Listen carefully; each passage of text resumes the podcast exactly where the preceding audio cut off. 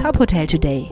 Die Nachrichten des Tages für die Hotellerie von tophotel.de. Mit Maximilian Hermannsdörfer. Jedes vierte Unternehmen im Gastgewerbe macht sich konkret über eine Betriebsaufgabe Gedanken. Das ergab eine aktuelle Umfrage des Deutschen Hotel- und Gaststättenverbandes. Präsident Guido Zöllig fordert deshalb schnellere und verbesserte Hilfen und die Verlängerung des Insolvenzschutzes. Denn noch immer warten mehr als 20 Prozent der Betriebe auf die vollständige Auszahlung der November- und Dezemberhilfen. Knapp 80 Prozent haben die Überbrückungshilfe 3 noch nicht erhalten. Es sei absolut inakzeptabel, wenn Unternehmen, die ohne Verschulden in diese Notlage geraten seien, jetzt gezwungen werden, einen Insolvenzantrag stellen zu müssen, sagt Zöllig. Gleiches gelte für Unternehmen, die aufgrund der Höchstgrenzen noch keine ausreichenden Hilfen beantragen können. In Deutschland droht in Sachen Öffnungen ein föderaler Flickenteppich.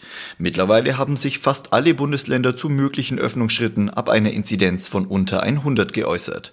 Die Herangehensweisen sind aber verschieden.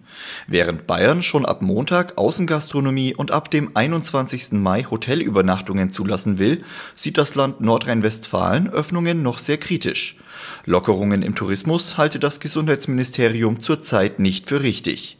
Niedersachsen will Tourismus bis Ende Mai nur für Einwohner Niedersachsens erlauben. Eine ausführliche Übersicht der Länder finden Sie auf unserer Homepage. Viele Hoteliers haben während des Lockdowns millionenschwere Neubauten und Modernisierungen umgesetzt. Das belegen Zahlen des Statistischen Bundesamtes. Die Zahl der Neubauten sei auch im Krisenjahr 2020 auf einem hohen Level gewesen. Insgesamt haben Hoteliers und Gastwirte in Deutschland mehr als 2,4 Milliarden Euro investiert. Ein ähnliches Bild zeigt sich auch in Österreich. Auch hier hätten vor allem Wellnesshotels, Spa-Modernisierungen und Neubauten umgesetzt. Neuausrichtung beim Düsseldorfer Luxushotel Breidenbacher Hof. Das Unternehmen wird ab sofort in der Luxushotelvereinigung Small Luxury Hotels of the World gelistet. Neben der Website und dem Logo soll sich auch die Philosophie des Hotels ändern. Der Fokus soll nach der Pandemie auf inländische, regionale und europäische Kunden aufgebaut werden, heißt es in einer Mitteilung. Mit der strategischen Neuausrichtung sei auch ein frisches Design und Farbkonzept verbunden.